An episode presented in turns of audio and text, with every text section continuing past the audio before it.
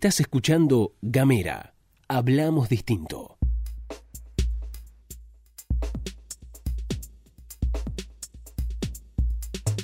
Hola, bienvenidos, bienvenidas, bienvenides. Esto es Bitácora Podcast. Esta es nuestra segunda temporada. Estamos saliendo por Gamera y es un placer para mí compartir este espacio con todos ustedes. Hay un montón de prejuicios hacia las personas gordas. Hemos hablado un montón de veces sobre la diversidad y cómo eso muchas veces nos exige respuestas que no tenemos por, no tenemos por qué dar. El sociólogo Bastián Olea Herrera ha dicho algunas cosas interesantes y algunas las quiero compartir hoy en este espacio. Lo primero que vamos a decir es que claramente existen múltiples prejuicios que recaen sobre las personas gordas. Algunos suelen traducirse en formas de discriminación social. Estos prejuicios generalmente se basan en los comportamientos que las personas asocian libremente a la gordura, en un intento de dar una explicación a la existencia de esos cuerpos que tanto molestan. ¿no? Por ejemplo, una típica, un clásico, la idea de que la insuficiente actividad física produce un aumento de peso y se transforma en la suposición de que las personas gordas son perezosas, inactivas, que son vagos y que no se esfuerzan ni se cuidan a sí mismas. La idea de que la comida produce un aumento de peso asocia a las personas gordas con los excesos, con los placeres, con la incapacidad de limitarse e incluso con el pecado de la gula. Por lo tanto, con la inmoralidad. Estas dos ideas sobre el ejercicio y la comida son tópicos que suelen venir del sentido común que tienen las personas acerca de los comportamientos, entre comillas, apropiados para la salud. Es decir, los comportamientos propios de una persona saludable. Sin embargo, este sentido común que nos indicaría que la gordura indica problemas de salud en las personas, ignora que no es posible diagnosticar la salud de una persona solamente con mirarla. A pesar de ello, tiene el prejuicio que relaciona la gordura con problemas de salud e insuficientes comportamientos saludables, dando lugar a presiones sociales para rechazar y evitar la gordura a cualquier costo. Pero la evidencia médica más reciente no se condice con el temor exagerado a la gordura que prevalece entre la población, como si los kilos de más o el mero sobrepeso fueran enfermedades en sí mismas. Poco lo que hablábamos al inicio de esta segunda temporada, no sé si se acuerdan, ¿no? cuando hablábamos de la pandemia, nos daba más miedo a la sociedad el hecho de subir de peso que de morirse de COVID-19.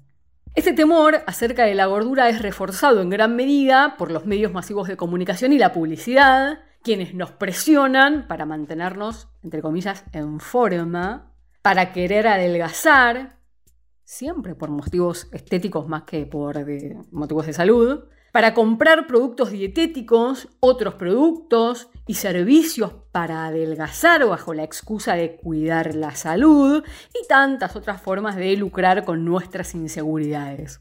En la cultura de consumo moderna, los cuerpos son una expresión de nuestras identidades y nuestra salud, por lo que somos compelidos a hacerlos visibles comparándonos con las imágenes de cuerpos perfectos, ideales, ¿no? Lo que estamos constantemente expuestos, lo que vemos permanentemente. Pero como vivimos, el contexto consumista nos hace sentir que nuestros cuerpos son insuficientes, que estamos en constante riesgo de ser indeseables o de enfermarnos y por lo tanto somos presionados a trabajar sobre nuestros cuerpos, a optimizarlos para hacerlos válidos, incrementar su valor ante los ojos de los demás. Comparados con las imágenes que nos bombardean, los cuerpos gordos son considerados indeseables, insuficientes, carentes de valor respecto de los cuerpos altamente trabajados para satisfacer esos famosos ideales de belleza. Por lo tanto, surge el ímpetu de corregir los cuerpos gordos mediante el adelgazamiento, ya que el mercado nos asegura poder, poder lograr el cuerpo que deseamos y que los demás desean. No es un dato menor, ¿eh? si consumimos correctamente. Por supuesto que con estas ideas consumistas sobre la necesidad de modificar nuestros cuerpos bajo ciertos ideales se encuentra también la idea neoliberal por excelencia de que cada persona puede ser dueña de su propio destino, la famosa meritocracia, en fin. Siempre y cuando aplique suficiente esfuerzo, voluntad, emprendimiento y dinero.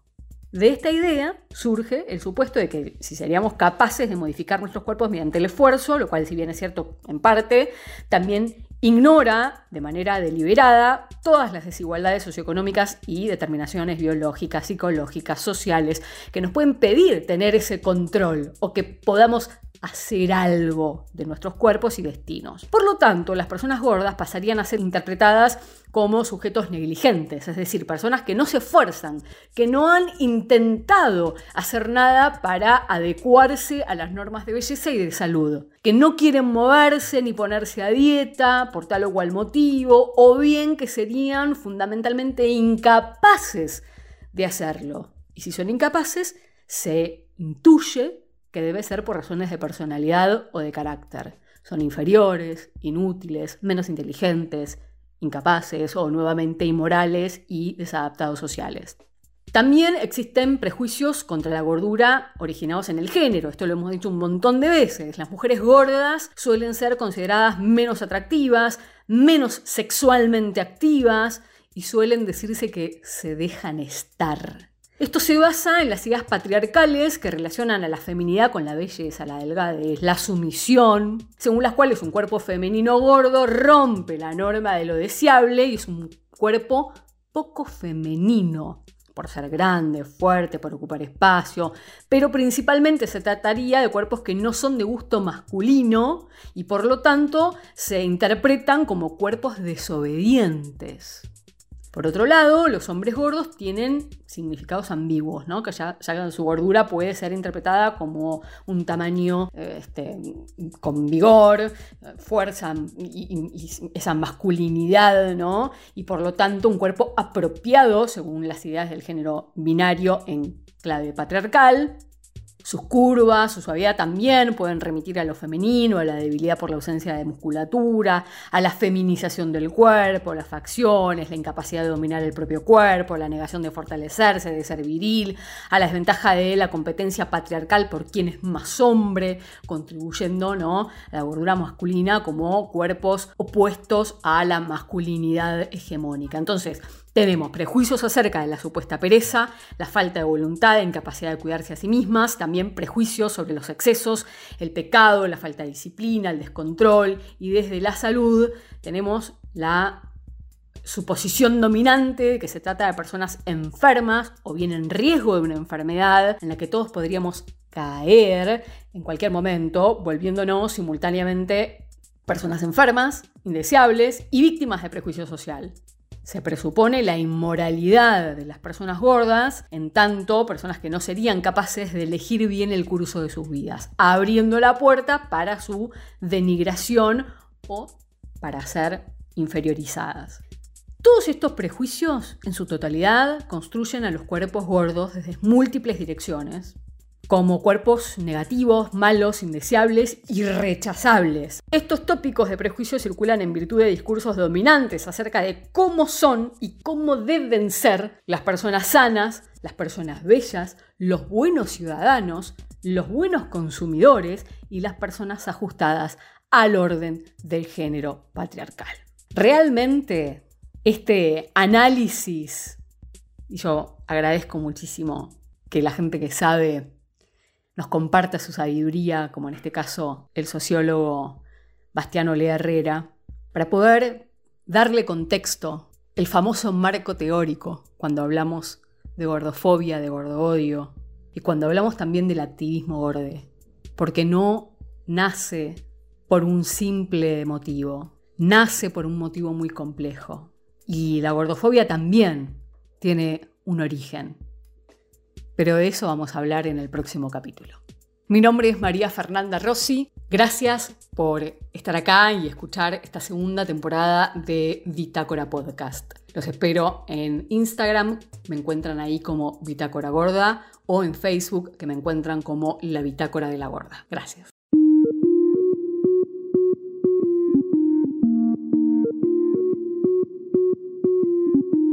Seguí nuestros contenidos en gamera.com.ar.